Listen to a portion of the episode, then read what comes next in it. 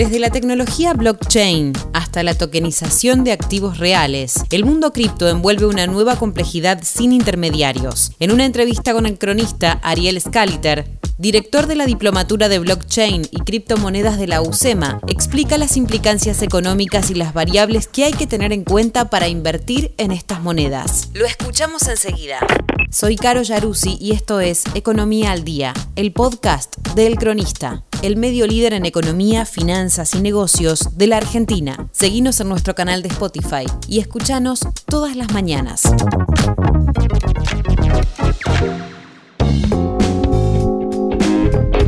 Ariel, ¿qué es la red de blockchain? La red de blockchain es un sistema que permite que dos personas o instituciones que no se conocen puedan transaccionar eh, con confianza total o con confianza algorítmica.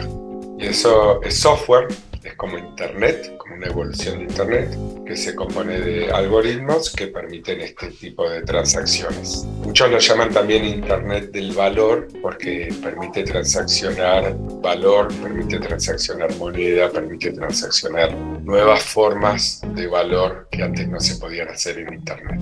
¿Qué son las criptomonedas? Las criptomonedas son una forma de uso que tiene la blockchain.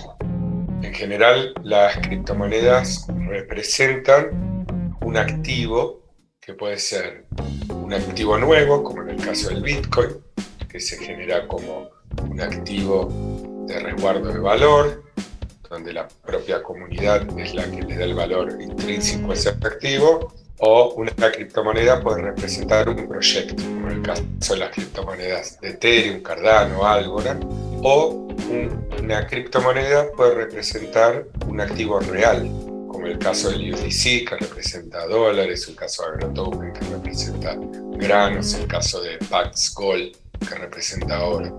Es decir, la criptomoneda o el token es la representación eh, en la blockchain, la representación criptográfica en la blockchain de algún activo. ¿Qué tiene que saber alguien que invierte en criptomonedas? Tiene que saber lo mismo que para invertir en cualquier otro activo. Tiene que saber que hay activos más volátiles, tiene que saber que hay proyectos mejores o peores, tiene que saber que todavía es un mercado muy nuevo y eso implica que tiene riesgo, pero también la volatilidad es buena porque también puede generar ganancias, que tiene que ser cuidadoso con no arriesgar más de lo que puede. Nosotros siempre, o yo personalmente recomiendo nunca invertir más del 5% de tu capital en criptomonedas cuando recién empezás, porque tenés que aprender.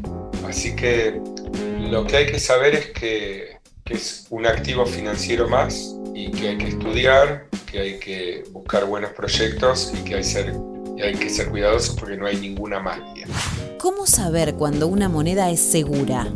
No, no sé si hay una forma de saber si una moneda es segura. Lo que uno puede ver si el proyecto es bueno. Es decir, las monedas son todas seguras en el sentido de la tecnología, porque todas se forman con la misma técnica o con técnicas distintas, pero digamos, son algoritmos. Lo que uno tiene que buscar es que los proyectos que han creado esa tecnología que las personas técnicas que trabajan en ese proyecto, que los, la corporación que está atrás de ese proyecto sea este, segura. Hay que entender que uno invierte en proyectos, ¿no? Es como si invirtieses en Tesla o en, Microsoft o en, o en Apple. Uno no pregunta si la acción de Apple es segura, lo que pregunta es si la compañía que está atrás de esa acción es segura. Entonces, yo creo que desde el punto de vista eh, financiero, hay que estudiar el equipo que está atrás de esa moneda, el proyecto que está atrás de esa moneda, y si tiene lógica y eh, el, el, modelo de negocios. Si es así, bueno, después hay aspectos técnicos, ¿no? Pero esos son más difíciles de determinar por una persona común porque hay que hacer un análisis tecnológica.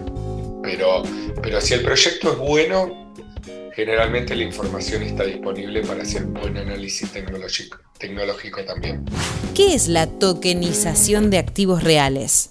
Bueno, la, la tokenización de activos reales es representar en forma de token un activo del mundo real. Y al representar en forma de token, lo que hacemos es representar el valor.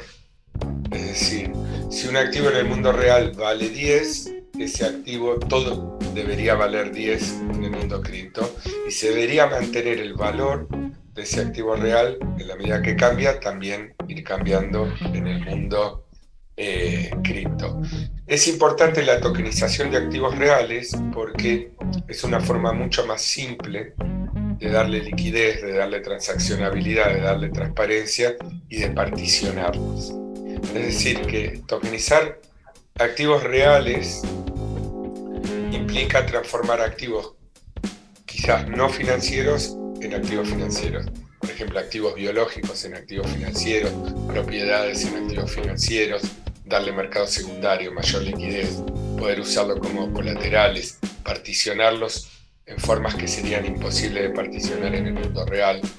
Así que básicamente es eso, es representar en forma de token el valor en tiempo real de un activo del mundo físico. Esto fue Economía al Día, el podcast de El Cronista. Seguinos en nuestro canal de Spotify y escuchanos todas las mañanas. Y si te gustó el podcast, podés recomendarlo. Escucha Historias de Garage, donde todos los martes y jueves te contamos cómo empezaron las marcas que hoy lideran el mercado. Texto, Juana Posbelliquian. Coordinación periodística, Sebastián de Toma. Producción, SBP Consultora. Hasta la próxima.